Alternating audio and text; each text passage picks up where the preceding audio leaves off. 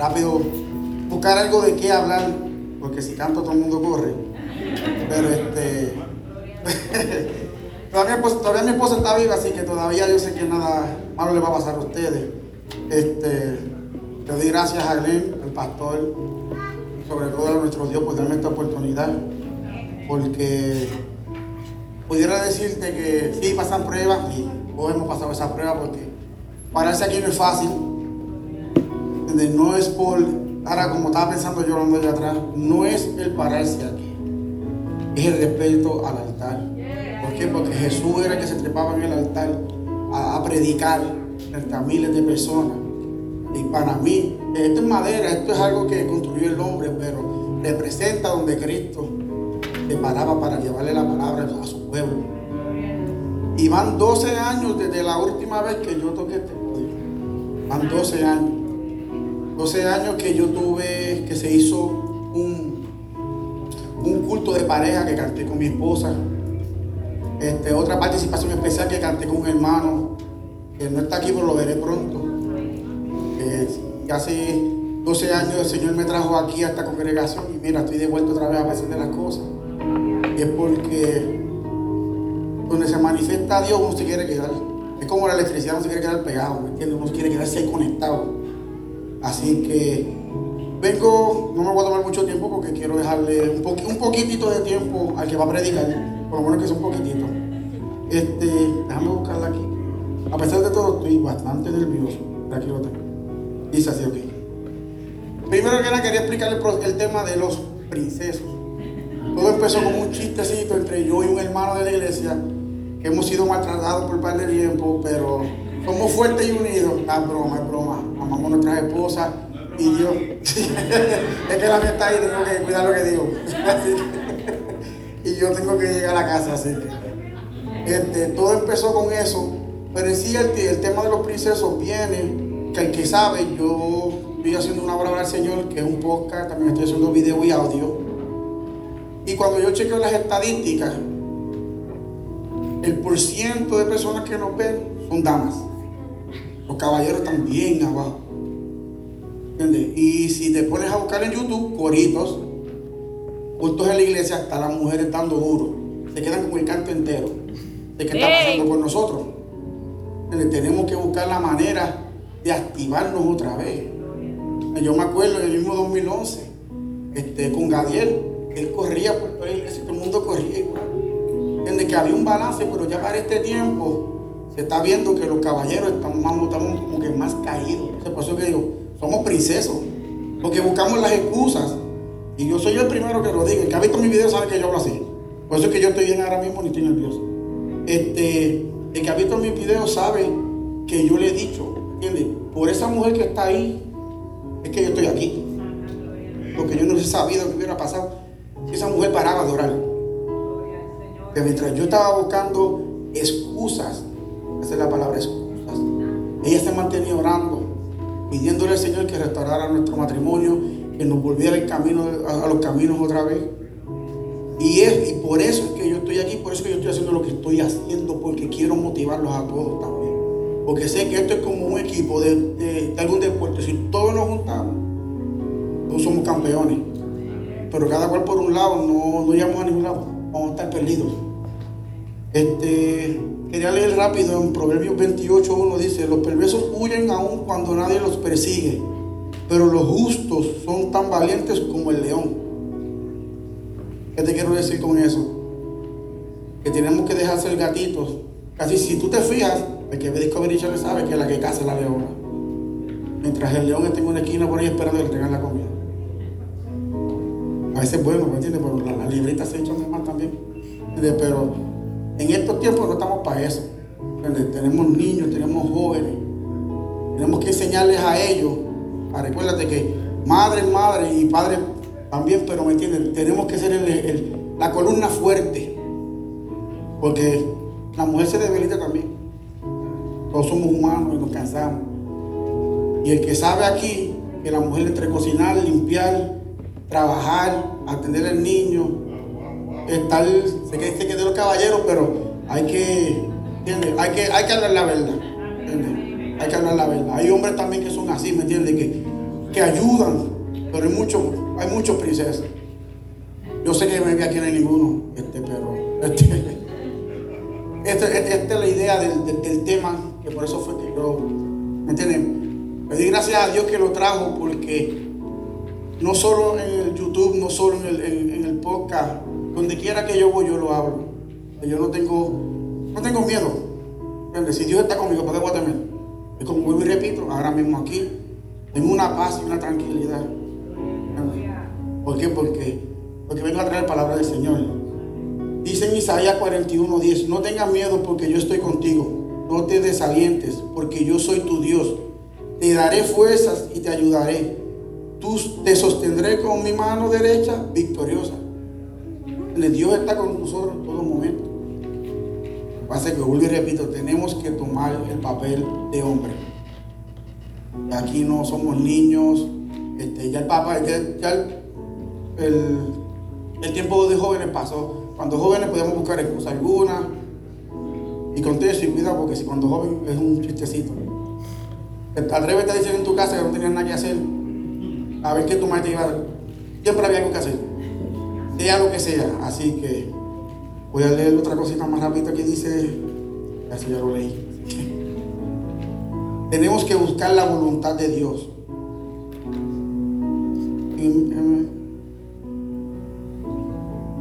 Ok, ya no tengo ni que mirar ¿Qué quiero decirte? Esto, con esto voy a terminar un versículo. Este, Dios tiene un propósito con todo Lo, lo más hermoso que hay es que Dios te lo ofrece a tu gusto. Porque digo a mi gusto, como estoy hablando de lo del podcast y lo del video que yo hago, eso es lo que a mí me fascina. Yo me puedo haber mandado a predicar en las calles, yo me puedo haber mandado a hacer más cosas todavía. Pero como él sabe que eso a mí me gusta, a través de eso, de que él fue el que me dio la inteligencia para poder pregar con eso, ¿verdad? que sin él no somos nada. Más que el que diga que fue voluntad propia, está mintiendo porque Dios es el que da el conocimiento de todo. Así que si tú tienes algo, algo que tú quieres hacer, busca la voluntad de Dios. No tengas miedo. Dios va a hacerlo para que tú estés contento y Él, ¿me entiendes? Y Él se engrandezca. Yo sé que me este es un tema para otras personas de afuera que no están, que no están este, convertidos o no tienen mucho conocimiento, pero a veces queda un recordatorio. Tenemos que recordar de que para lo que vinimos y qué tenemos que hacer. Yo me siento contento cuando veo los hermanos aquí ayudando, un ejemplo, cuando vi a Junito cantando, yo sé que siempre le gusta estar metido allá atrás. Cantando no se compara con la esposa, pero por lo menos tiene algo ahí. Te queda un poquitito, te voy a dar crédito ahí, Junito. este, Isaac, papi, te quiero un montón también. Son un orgullo para nosotros.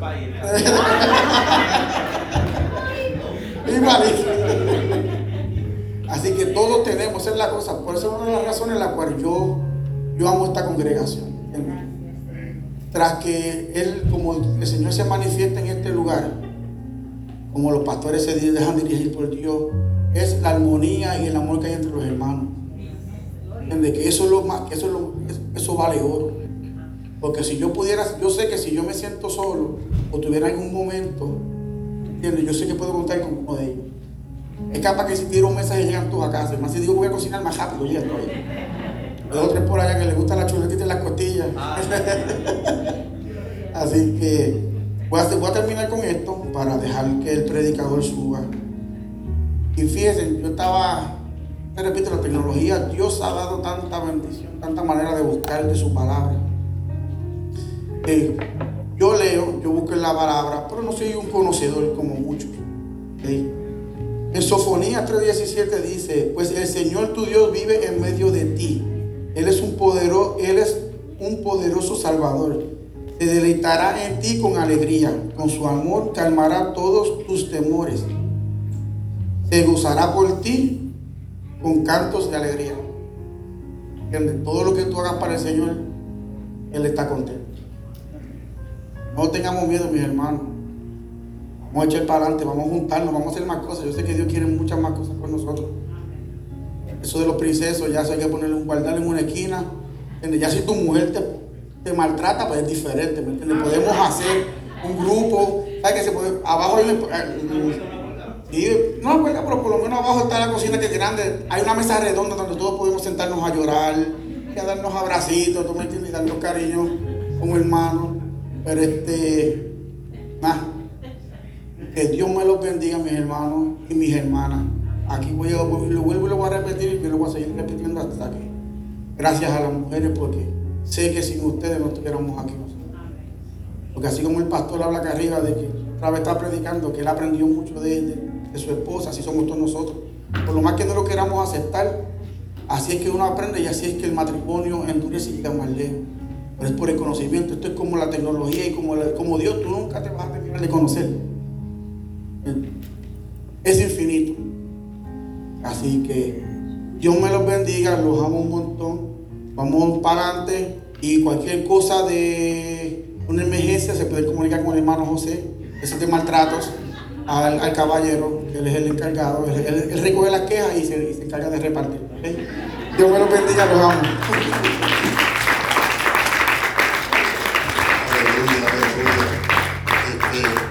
Tu hermano Wilfredo ahí, estaba pensando, siempre tenemos que orar unos por los otros, siempre, siempre tenemos que orar unos por los otros. Caballero, si usted necesita la oración, en el grupo está mi, mi, mi número de teléfono, me pueden llamar, no tienen que ponerlo en el grupo. Si necesitan oración, a la hora que sea, llaman, que cuando yo me levante le contesto. Y sin más preámbulo, vamos a dejarle el predicador de la noche aquí, hermano José, que la palabra.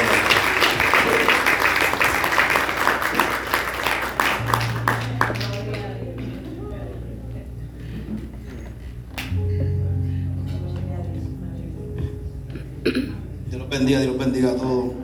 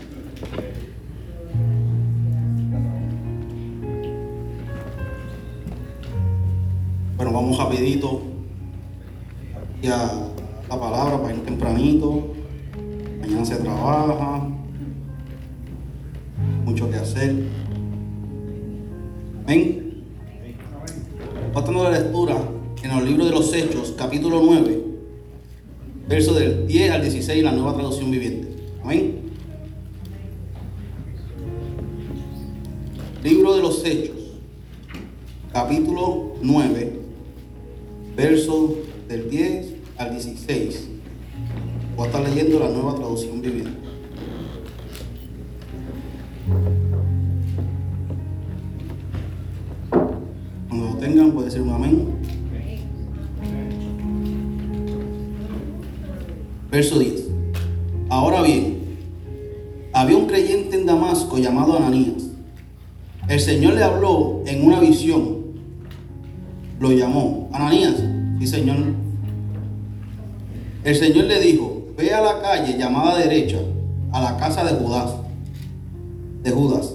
Cuando llegues, cuando llegues pregunta por un, hombre Que se llama Saulo. En este, en este momento él está orando. Le he mostrado en, en- visión a un hombre llamado Sananías que entra y le pone las manos sobre él para que recobre la vista. Pero Señor, exclamó Ananías, he oído a mucha gente hablar de las cosas terribles que ese hombre le hace hecho a los creyentes en Jerusalén. Además, tiene la autorización de los sacerdotes principales para arrestar a todos los que invocan tu nombre.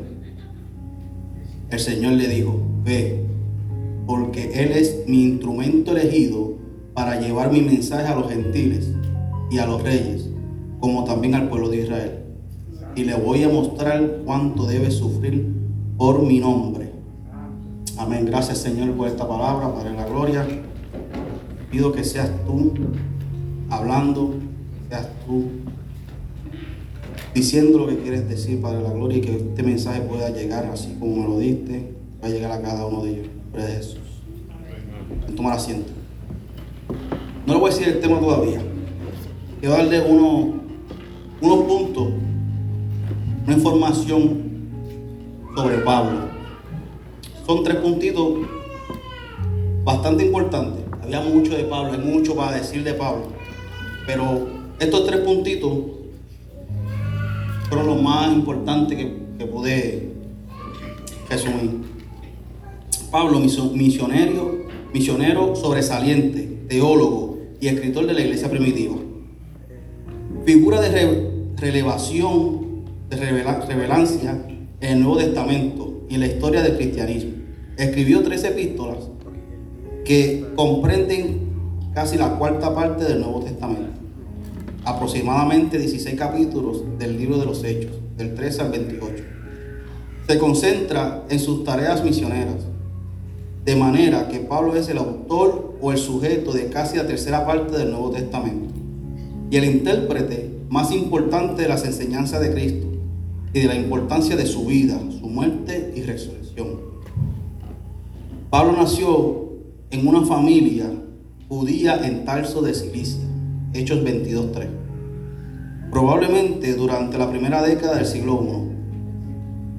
Según Jerónimo, la familia de Pablo, que era de la tribu de Benjamín, Filipenses 3.5, se mudó a Tarso, se mudó de Tarso a Giscala, en Galilea. Él recibió su nombre en honor al miembro más prominente de la tribu, el rey Saúl.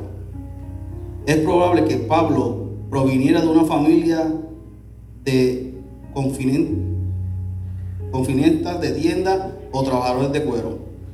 De acuerdo a la costumbre judía, su padre le enseñó este oficio. Aparentemente el negocio prosperó y la familia de Pablo se convirtió moderadamente rica. Pablo era ciudadano de Tarso, una ciudad no insignificante. Hechos 21-31. Según su antiguo escritor, para ser ciudadano, ciudadano de Tarso había que poseer 500 dracmas, el salario de un año y medio. Para ellos poder ser parte de Tarso, o sea que tienen que tener billetes.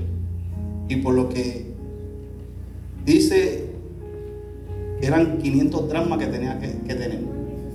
¿Ustedes saben cuánto es eso? Un dólar y 61 centavos. Eso era un año y medio de salario en Tarso. Eso día mi esposa, me voy para Tarso. Me ojo todo. En Hechos 22.3 muestra que Pablo creció en Jerusalén. Él usó este hecho para probar que no pertenecía a los judíos de la, dispersión.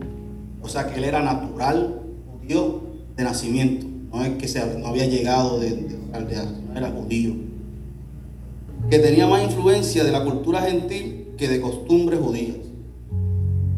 Fue educado en Jerusalén en el judaísmo conforme a las tradiciones de sus antepasados. Hechos 22.3. La Mishnah enseñaba que a los cinco años eran aptos para empezar a enseñarle la escritura. A los 10 años para la Mishnah. ¿Qué es eso? El aprendizaje de la ley que, se daba, que lo daba un maestro en particular, un, un rabino en particular. O sea que no todo el mundo podía enseñar la ley. A los 13 años, con el cumplimiento de los mandamientos. A los 15, para el talum. ¿Qué es eso? La enseñanza de las, las enseñanzas legales. A los 18, para cámara nupcial. ¿Qué es eso? Eso era una habitación donde se llevaban a cabo las, las, ceremonias matrimoniales. O sea que ya a los 18 años lo estaban preparando para empezar a hacer esas ceremonias. A los 20 años para seguir un llamado y a los 30 para la autoridad. Esto probablemente sea una descripción bastante precisa del régimen de entrenamiento que tuvo Pablo. Hechos 22 dice que fue instruido por el rabino Gamaliel. ¿Quién es Gamaliel? Gamaliel era el maestro fariseo más importante o el mejor maestro en aquellos tiempos. Era tanto así que él era miembro del alto concilio, o sea que Gamaliel tenía voz y voto. Pablo fue enseñado por el mejor de los mejores en aquellos tiempos, de los fariseos. O sea que Pablo era fariseo. Amén. Aparte de haber estudiado todo eso, y de haber estudiado con el mejor maestro, cuando Pablo tuvo ese encuentro de camino a Damasco, la entrada de Damasco, que tuvo ese encuentro con Cristo, se separó. Y estuvo de 10 a 12 años aproximadamente estudiando y caminando con los discípulos para poder cambiar su mentalidad. Eso fue antes de empezar con su ministerio y su primer viaje a los gentiles. O sea que Pablo no es que se enfocó en lo que estudió solamente. O sea que estuvo 30 años bajo los pies de Gamaliel. Más de 10 a 12 años separado para poder llevar la palabra de Cristo a los gentiles. Él se preparó. Muchas veces nosotros, simplemente porque tenemos un llamado, queremos salir rápido y no prepararnos. Y eso es un error. Amén. Aleluya. Ahora sí le voy a dar el tema. Voy a darle esa, esa, esa introducción de Pablo. ¿Quién era Pablo? ¿Qué había estudiado? ¿Quién había sido el maestro? El tema que el Señor me dio es no somos Dios. Es un problema que todos nosotros tenemos. ¿Por qué? Y eso viene desde el principio. Desde Adán y Eva. En el capítulo 3 de Génesis, verso 5, la serpiente está hablando con Eva. Lo voy a leer desde el 3 al 5. Dice, Génesis 3, 3. Es solo del fruto del árbol que está en medio del huerto el que no nos permite comer, dijo Dios. Está Eva hablándole a la serpiente. No deben comerlo, ni siquiera tocarlo. Si lo hacen, morirán. El 4. La serpiente le contesta a Eva. No morirán. El quinto dice, Dios sabe que en cuanto coman del fruto se les abrirán los ojos y serán como Dios, con el conocimiento del bien mal. Desde el principio tenemos ese problema, que queremos ser Dios. Ah, ¿por qué lo digo? Cuando estamos leyendo lo que leí en Génesis 9, del, del verso 10 al 16, estamos viendo que Jesús está hablando con Ananías. Y Ananías, si podemos ver en el, verso 13, le pone peros. Dice, he oído a mucha gente hablar cosas terribles que ese hombre le ha hecho a los creyentes en Jerusalén. Pero Dios le dijo en el 15, ve porque me es instrumento, es mi instrumento elegido para llevar mi mensaje a los gentiles, a reyes como también al pueblo de Israel. Simplemente por el hecho de quién era Pablo, Saulo en aquellos tiempos. Una persona me decía, no, es que Ananías le tenía miedo. Bueno, yo no creo que le tenía miedo. ¿Por qué? Porque Ananías estaba lleno del Espíritu Santo. Y el Espíritu Santo cuando viene hacia nosotros, eso es lo menos que nos da miedo. Pero lo que se practicaba en aquellos tiempos no era el amor de Cristo, sino que Cristo o que Dios pues, tomara justicia a las personas. Pues ¿qué creían los judíos cuando Cristo venía? Que, yo, Cristo venía que, a luchar, a formar una guerra contra los romanos, que estaban bien equivocados. Y eso Ananías, Ananías quería que Pablo, que Saulo, perdón, pagara por lo que él había hecho a todos los creyentes. En aquellos tiempos se les conocían los del camino. Y a, a Ananías escuchar o ver a, a Jesús hablándole que fuera a orar por Saulo, él no lo creía. Él no quería, sino que él quería que pagara. Y entonces esa es la parte donde nosotros estamos mal. Muchas veces vemos a gente que vienen aquí a la iglesia con un pantalón corto, una, gorra, y no decimos nada, pero solamente con la mirada juzgamos. Simplemente con él. Ya con eso uno marca cualquiera. Y no estamos juzgando, no estamos creyendo Dios al hacer eso. Nosotros no somos Dios. Yo no soy Dios. ¿Entiendes? Yo podía venir antes, si ustedes ven, a mí me gusta vestir bien, yo podía venir en zapatos, un pantalón, yo venía dañado. Hacer lo- el más daño de giro lo podía hacer yo. Porque en realidad yo no quería saber de Dios. Entonces viene alguien que en realidad tiene la necesidad de Cristo y lo miramos por encima del hombro. Aleluya. Entonces no somos quienes para juzgar el estilo de nadie. Porque si Dios ve el corazón, porque nosotros nos queremos fijar en la apariencia. ¿Qué le dijo Dios a, a- a Samuel? En 1 Samuel capítulo 16, verso 7. Pero el Señor le dijo a Samuel, no juzgue, no juzguéis por su apariencia, por su estatura, porque yo lo he rechazado. El Señor no ve las cosas de manera que tú las ves. La gente juzga por la apariencia, pero el Señor mira el corazón. Entonces, si nos vamos a dejar llevar por la apariencia, que estamos mal, pienso yo que el primero que no merece estar aquí soy yo. Entonces, ¿por qué nosotros lo hacemos? Estamos velando qué hacen, qué dejan de hacer, qué se ponen, cómo hablan, cuando en realidad eso no es de conveniencia a nosotros, eso es problema de Dios. Muchas, muchas veces, y la mayoría del tiempo, nosotros oramos para que Dios cambie a, a la pareja de nosotros, a un hijo, a un hermano, pero ¿y nosotros? ¿Cuándo vamos a pedir que Dios nos cambie a nosotros? Alaba. Cuando la, cuando la oración va a ser al revés y diga, Señor, cámbiame a mí. Es. Porque si no es Él, soy yo. No todos somos iguales. No todos somos iguales. El Padre nuestro, que nos enseña el Padre nuestro? Que se haga su voluntad en la tierra como en los cielos. O sea, que la voluntad de Dios que se tiene que hacer en la vida de cada uno de nosotros. No, es lo que nosotros queramos que Dios haga en la, en la vida de otras personas. Porque ahora mismo en realidad nosotros escondemos nuestro pecado. Pecamos todos los días.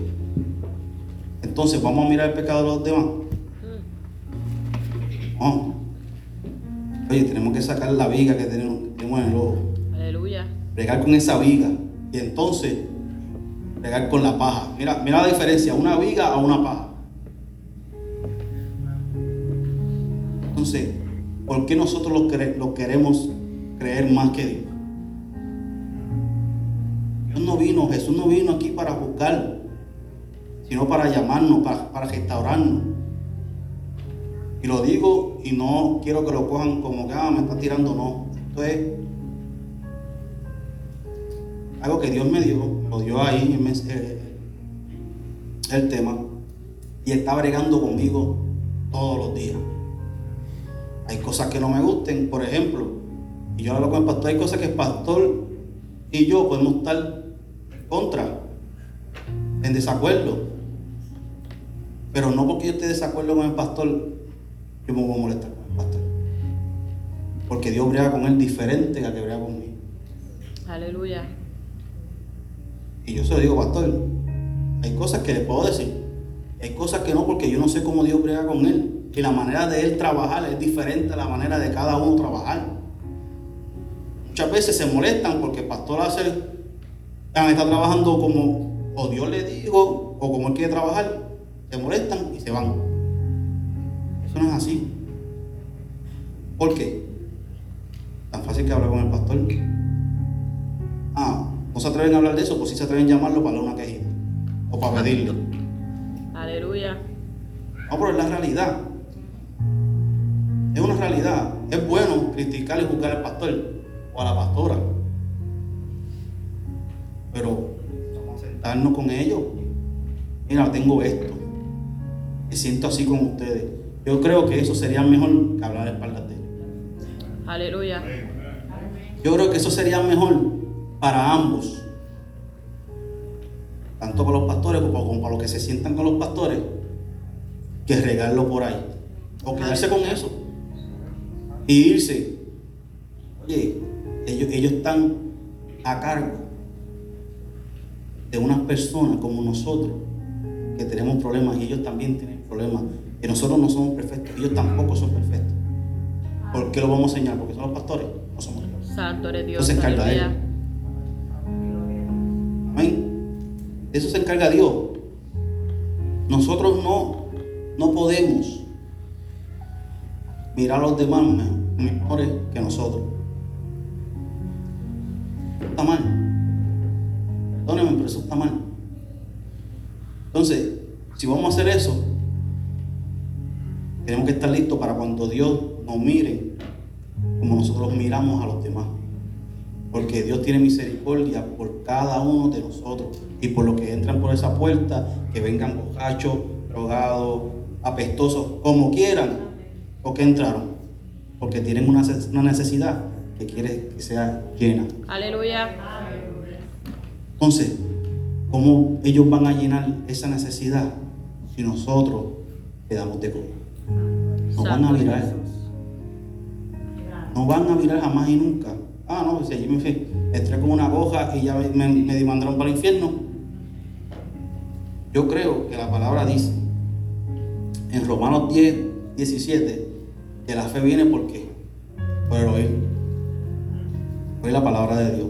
Una gorra impide que oigamos la palabra de Dios. Aleluya. Un pantalón corto, una barba, una barba con el pastor.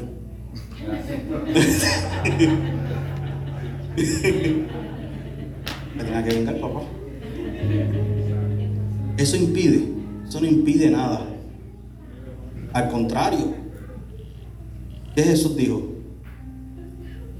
Mateo 11, de 28 al 30. Vengan a mí todos los que estén cansados y, llevar, y llevan cargas pesadas, y yo les haré, les daré descanso.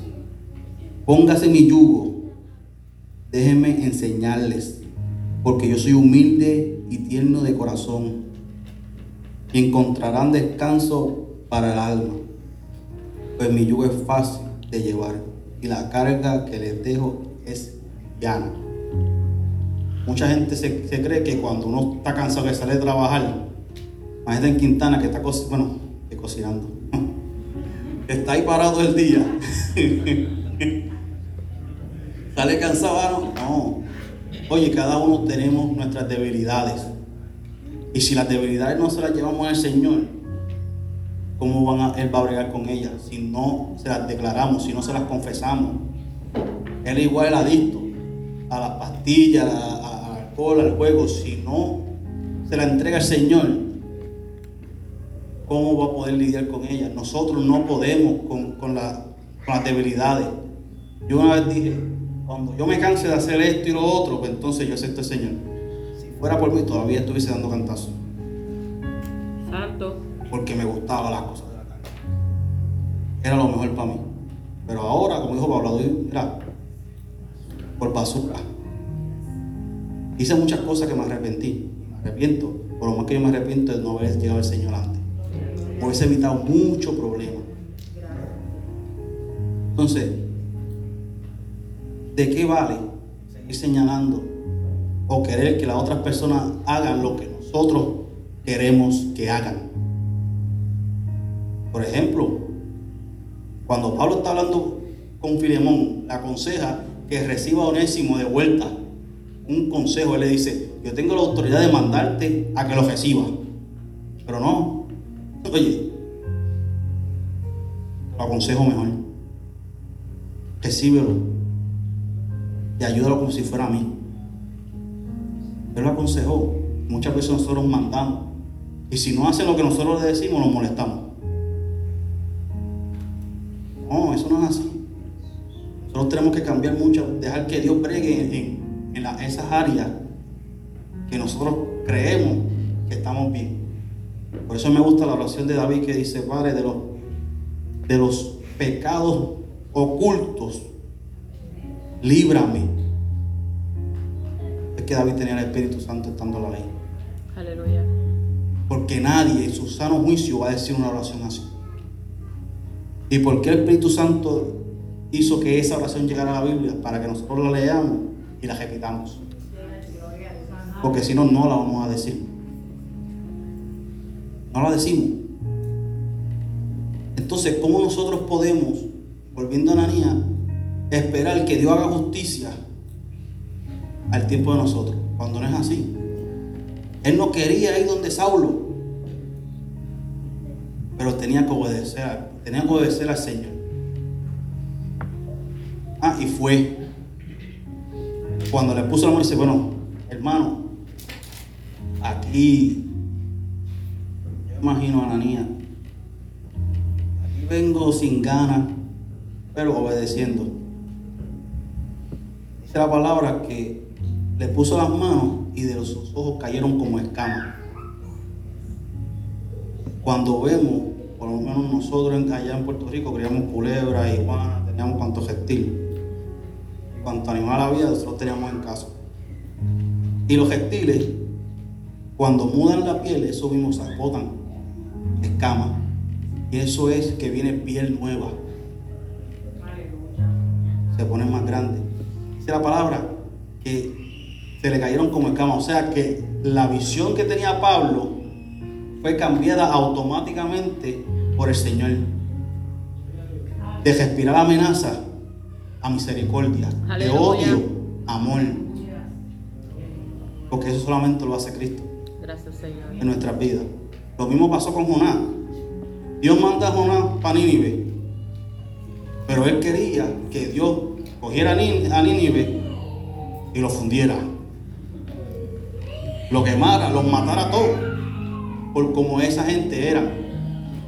El rey de Nínive tenía en el jardín las cabezas de todos su, su, todos sus oponentes. En las entradas tiraban los cráneos. La gente era mala. ¿Y qué quería Jonás? Que Dios hiciera justicia. Los acabara. Pero es que no es así. ¿Qué le dijo? Voy al último, al verso de- del capítulo 4 de Jonás. Al 9. Entonces dijo, Dios dijo a Jonás, ¿te parece bien enojarte porque la planta murió? Sí, replicó Jonás.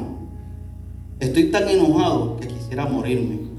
Entonces el Señor le respondió, sientes lástima por una planta, aunque tú no la hiciste, aunque tú no hiciste nada para crearla, creció rápido y murió rápido.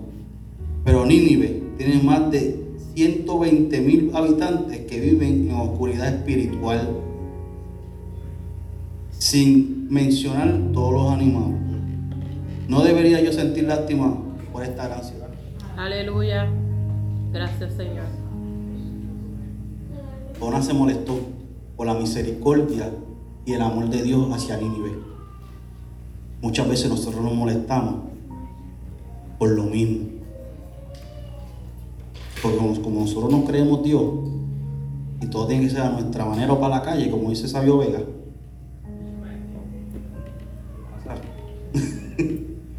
Entonces, como todo tiene que ser a nuestra manera, no puede ser la manera de Dios. Por eso nosotros queremos mandar a Dios. ¿Cómo lo mandamos? Ah, no, ah. Padre, brega con mi hijo así, es que yo no puedo más con él. No, que cambien esto, que cambien lo otro. Mire, hermano, una vez, dos años y medio atrás, estoy acostado en mi cama hablando con mami. Ella me dice, mira, José, tú eres mi hijo mayor. Y cuando tú te fuiste para allá afuera, yo no quería que te fueras. Pero el Señor yo te lo entrego, que se tu voluntad, porque Él me está matando. Literalmente, mi hermano y mi madre me, me me dijeron una vez, José, cada vez que tú entras en esta casa, lo que te persigue es una nube negra. Así de mal yo estoy. Mami me tuvo que sacar de casa. Porque literal, mami se peinaba llevaba el pelo. Estaba cayendo el pelo. Pero mami nunca me obligó. Simplemente me soltó el Señor y que se encargara. Y la voluntad de Él se ha hecho en mi vida. Aleluya. Y todavía falta. Todavía falta. Porque el, el último versículo, verso 19 dice, perdón, el 18, al instante, algo como escama cayó de los ojos de Saulo y recobró la vista. Y luego fue bautizado. Pero el 16 me gusta que dice, y le voy a mostrar cuánto debe sufrir por mi nombre. Aleluya. Nosotros no creemos que llegando a, a los pies de Cristo todo va a ser color de rosa. Las rosas tienen espinas. Esa parte se nos olvida. Entonces, si las rosas tienen espinas, este camino es hermoso. Claro, esto es lo mejor. No cojan miedo, esto es lo mejor. Santo eres Jesús. Porque nosotros sin Cristo no tomamos unas decisiones buenas. Es con Cristo y tomamos decisiones malas, imagínate sin Cristo. Santo eres Dios. Pero esto es lo mejor. Van a llegar de todo. Sufrimiento. Vamos a desgastar, vamos a desanimar, llanto, dolor, desilusiones, todo. Va a venir de todo.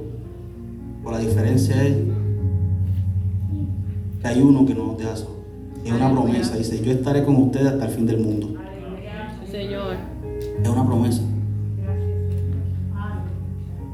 La Biblia es la única que te va a enseñar cómo vivir. Las clases son buenas, las prédicas son buenas, los miércoles, todo es bueno. Pero nosotros tenemos que buscar nosotros mismos nuestro espacio con el Señor. Sí, Señor. Aleluya. Y no, Él nos va a enseñar a no ser como los fariseos. Yo todavía me acuerdo de- del mensaje que el pastor dio aquí. Yo decía a mi esposa,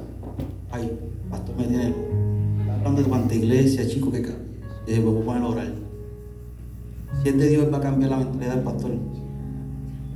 Yo, no se lo pedí. Que padre, ¿qué vamos a hacer? O él o yo. Y me acuerdo que él decía, yo, él dijo aquí mismo, yo era un fariseo. Porque yo estaba mirando lo que todo el mundo estaba haciendo para apuntarlo. Y desde ese mensaje para, para acá, el pastor, los mejores mensajes ha sido ese mensaje para acá. Amor, ha sido él, para la pastora. Ellos derraman su corazón Aleluya. y no están mirando ninguna falta nadie. Mira, Wilfredo, cualquier pastor le dice, no, con esos trilos no se trepa. Cualquier persona se lo dice. Incluso a mí mismo, poco la barba no va para ningún lado. Pero ellos entendieron, no, pues no tengo. Pero, oye, pero acuérdate que tú estás calvo. Javier García perdió. Pero eso nos ha enseñado. Porque ellos entendieron que Dios mira el corazón de nosotros. Y eso es lo que ellos están mirando en cada uno de nosotros. El corazón. No están con esa, ese señalamiento. Amén. Muchas gracias. Dios me los bendiga.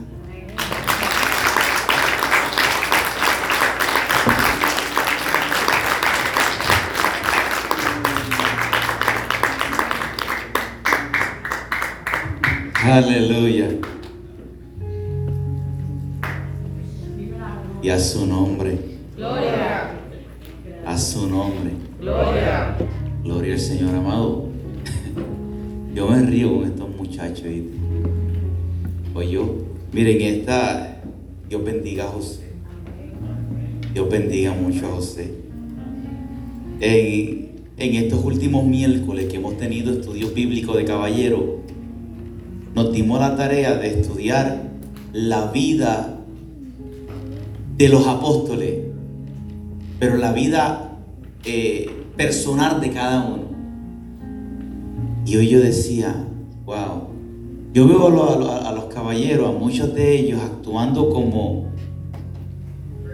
como personas como niños, en el buen sentido de la palabra. Usted les ve que ellos se ríen, usted los ve que ellos hacen su chiste. Y yo digo, Jehová, de ver- verdaderamente uno poder pastorear a personas que no tienen eh, ni buscan agradar a nadie, hacer ellos como ellos son.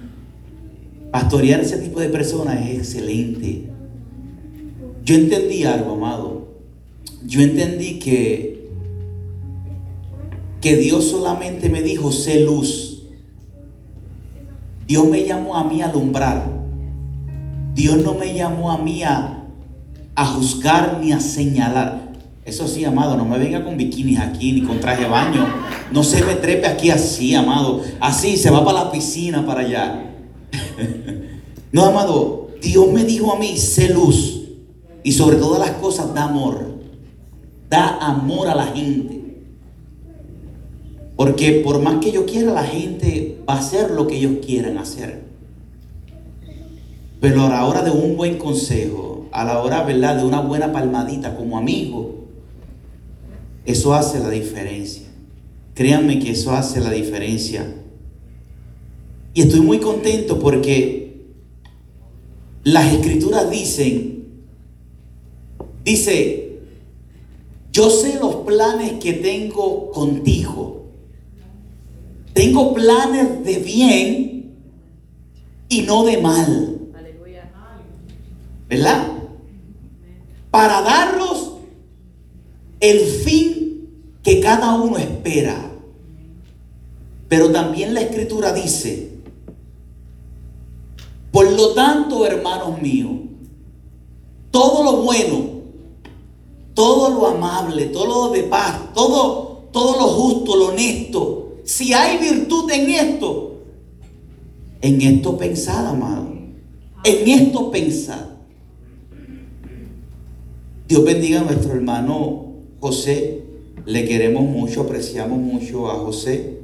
Eh, José para mí es como, como un hijo, aunque él se vea más viejo. Dele un aplauso al Señor. Dele un aplauso al Señor.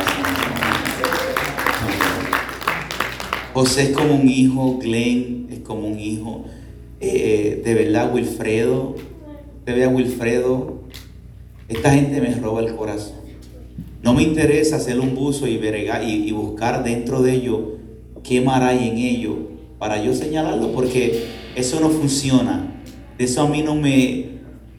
Ahora, pero si puedo ver, así como Cristo vio a los discípulos que eran diamantes sin pulir, el yo ver que en cada uno de ustedes yo veo un diamante en el que Dios está puliendo. Porque dice la Biblia que la bonita obra de Dios que empezó en cada uno de nosotros, Él la va a ir perfeccionando día tras día. En mí Él sigue perfeccionando su bonita obra día tras día. Y en esta noche, ¿verdad? Saludamos a la visita que está con nosotros, que se llama Amanda Wise. Dios te bendiga, Amanda, nuevamente. Eh, ella no entiende español, ¿verdad que no? ¿Sí? ¡Wow! Yo pensé que no entendía español, pero qué bueno, bienvenida, de verdad, el que usted esté aquí en esta preciosa noche. También tenemos con nosotros a Oscar. Oscar estar con nosotros. Oscar, Oscar le dio el corazón al Señor el lunes. Estuvo con nosotros aquí ayer miércoles. Oscar se está gozando. Usted ve a Oscar, eh, Oscar es tremendo hombre desde que lo vi. Desde que lo vi fue como cuando Jesús vio, ¿verdad? A Natanael. Ver a Oscar, Oscar tiene mucho de qué hablar. Cómo Dios le ha guardado, cómo Dios le ha protegido y cómo Dios le ha traído hoy donde Oscar no pensaba que él iba a llegar. Pero es por su gracia, es por su gracia. Amado, esta familia la pasó. Que luego cuando Dios le dé la oportunidad y ellos puedan testificar el cuidado, la grandeza de Dios que estuvo con esta familia en situaciones difíciles. Amado, yo me senté con ellos y, y solamente de yo escuchar los testimonios extraordinarios de esta familia produjo en mí fe de que Dios jamás le deja, de que en los momentos más difíciles Jesús está, de que, de que la situación, no importando la situación que usted pase, Dios va a trabajar, quizás no a su manera, quizás no a mi manera, pero yo sé que a la manera de Él es mejor que a la nuestra. Amén. Amén, amén, amén. Claro, no quiero no quiero despedir este servicio sin antes ofrecer la oración. Si alguien desea la oración porque esté pasando alguna situación, nosotros estamos dispuestos a orar por usted. También no quiero pasar por alto eh, dos hijos que tengo que aprecio mucho, aparte de, de mis dos hijos, de mis tres hijos. Eh, Steven, otro hijo, no. Amén. Está con nosotros por ahí Gedeón. Dios te bendiga mucho, Gedeón. Y está su hermano, aleluya, con nosotros. Levanta la mano arriba.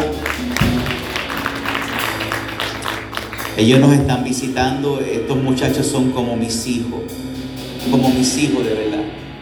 Día a día voy a la casa de ellos y, y se gozan, amado. Hoy no es servicio de caballero y ellos dijeron, yo quiero ir a la casa del Señor, adorar al Señor. Ellos son de la iglesia de Patria Quiñones, ¿verdad? Eh, están aquí porque, amado, esos muchachitos que usted ve ahí, ellos no tienen muchos amigos. No es que nosotros los estamos jalando para acá. Eso es mentira del puro diablo, que lo que, lo que quiere es engañar y tergiversar las cosas. Esos muchachitos vienen aquí porque lo que ellos quieren es conocer a jóvenes. Lo que ellos quieren es ser amigos, tener amigos con los que quizás puedan hablar a su edad, ¿verdad? Y ellos nos visitan y están contentos porque han visto eh, el apoyo de cada uno de los jóvenes, han sentido ese apoyo, ese cariño, ¿verdad? Que desde que ellos están visitándonos aquí a nosotros, ellos han sentido eh, ese apoyo. Amén.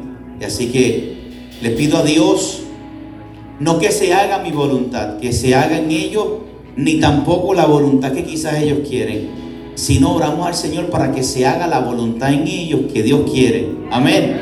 Porque los planes que Él tiene para nosotros, póngase sobre sus pies. Los planes que Él tiene, que Él tiene para nosotros, son mejores, son mejores. ¿Cuántos pueden decir, tus planes son mejores? Levante, levante esa mano arriba y di, tus planes son mejores que los míos. Tus planes son mejores que los míos. Y yo sé que tú me vas a llevar a las. Yo sé que tú me vas a llevar, Dios mío, mucho más de lo que yo pienso. Tú me vas a llevar a las alturas, porque es que tus planes, tus planes son mejores. Aleluya. Los planes de Él, Amanda, los planes de Él son mucho mejores para tu vida.